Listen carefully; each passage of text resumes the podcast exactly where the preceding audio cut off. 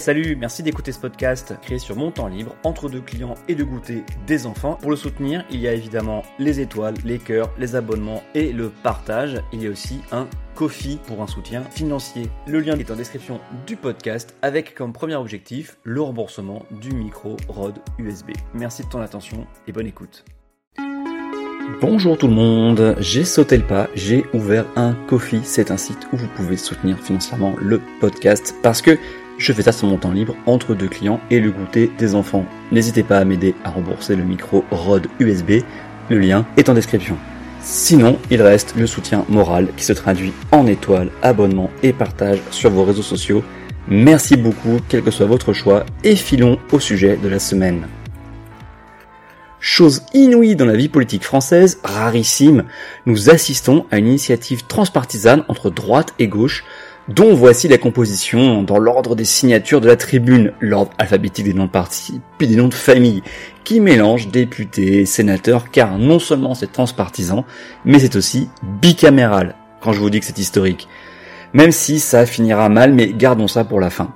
Dans cette tribune, je vais vous donner les noms, oui oui, je vois des noms d'élus que l'on peut parfois qualifier de gauchistes ou du moins tenant des positions radicales, parfois des positions agaçantes de dogmatisme, mais ce n'est que mon avis, et qui pourtant là euh, se mettent plutôt au centre. Non, je dirais pas qui, je vais être gentil aujourd'hui.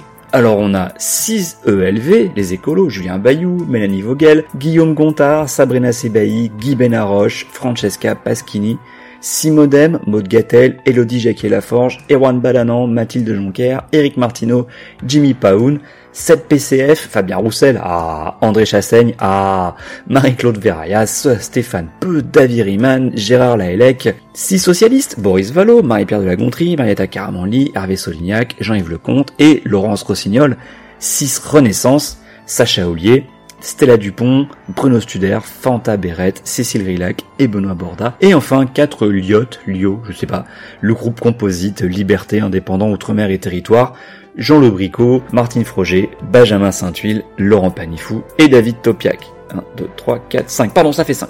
Pour l'instant, cela se limite à une tribune dans l'IB. Oh Mais la conclusion est un avertissement pas trop lourd. Les signataires appellent le gouvernement à prendre ses responsabilités, sinon ils passeront par le Parlement, menaçant ainsi de perturber l'examen du projet de loi sur l'immigration qui ne va pas tarder dans le mois qui vient. Je reste flou, je vous avoue que j'ai la flemme de consulter le calendrier parlementaire.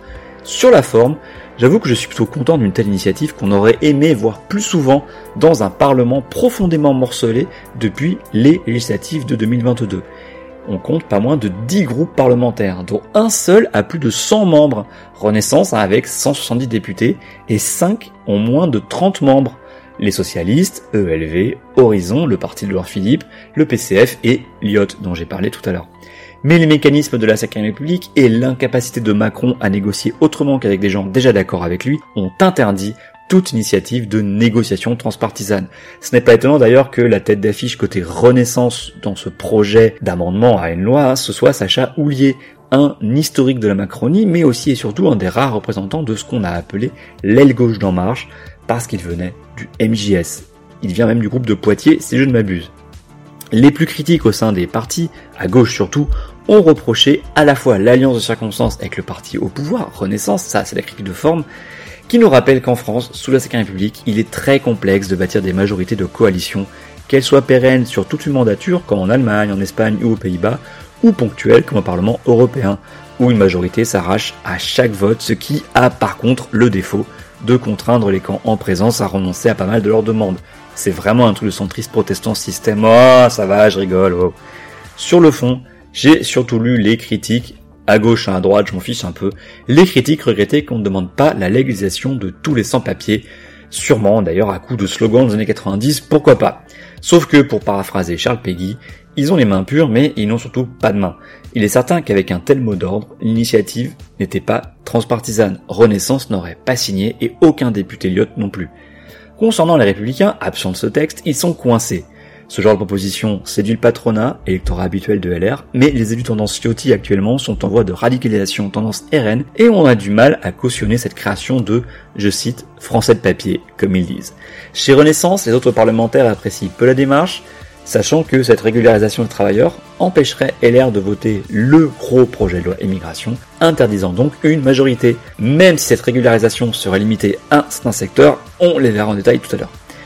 Cette initiative cavalière des six députés Renaissance doit bien embêter Sylvain Maillard, le nouveau président du groupe parlementaire qui remplace Aurore Berger qui est parti au gouvernement, et elle révèle aussi qu'entre l'absence de majorité absolue au Parlement et la fin de règne de Macron, le groupe et le parti Renaissance sont bien fragiles et traversés de fissures parfois béantes. Parlons un peu du fond quand même, hein, malgré euh, mon absence d'expertise sur le sujet. Mes commentaires se limiteront donc à mon expérience militante et ce que j'en ai retenu, et je reste ouvert à vos suggestions, hein, somme sur Twitter et Instagram. La tribune en elle-même est très courte, et voici les trois mesures demandées par les 35 signataires. Première mesure, régularisation des travailleurs sans papier dans tous les secteurs qui connaissent une forte proportion de personnes placées en situation irrégulière, à savoir l'hôtellerie, la restauration, le BTP, la manutention. Pour citer la tribune, la clandestinité les invisibilise, les fragilise et les condamne à la précarisation et la désocialisation.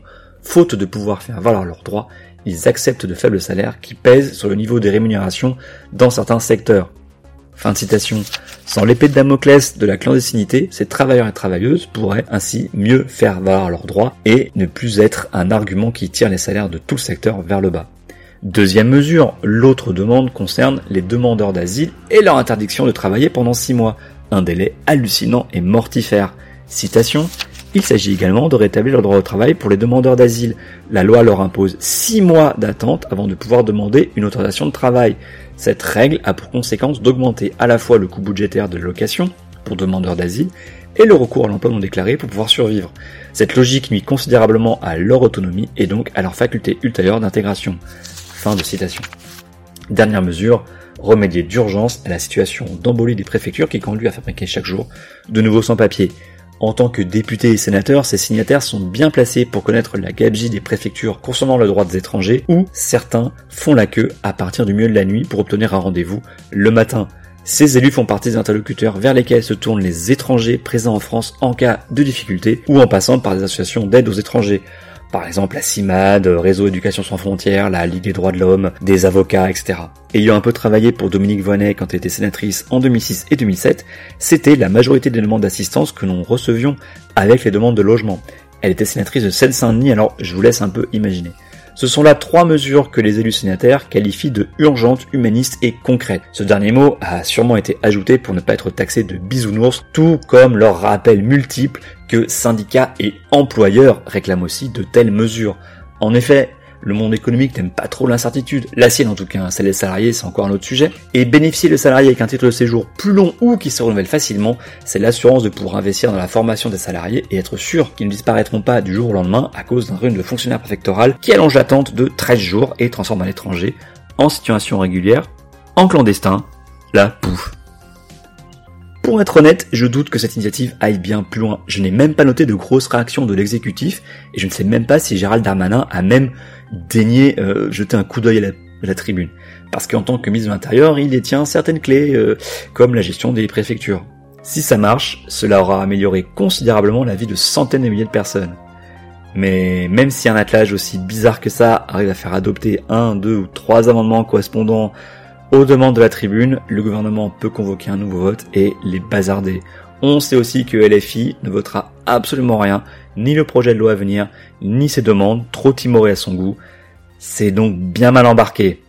C'est la fin de cet épisode court, mais bien, hein. Si vous voulez plus long sur l'immigration, je vous renvoie à l'épisode intitulé Une gauche anti-immigration est-elle possible? avec des vrais morceaux de Danemark dedans. Un épisode sorti le 20 janvier 2023. À bientôt. Merci pour votre écoute, merci d'être allé jusqu'au bout de l'épisode. N'hésitez pas à commenter ou à venir m'engueuler ou à exprimer vos désaccords de manière cordiale sur Twitter ou Instagram, adsom, A-D-S-A-U-M. Mes DM sont ouverts, venez vous y glisser. Au risque de me répéter, pensez aux petites étoiles et au partage, je ne vous remercierai jamais assez. Les crédits de la musique sont en description. À très bientôt au prochain épisode.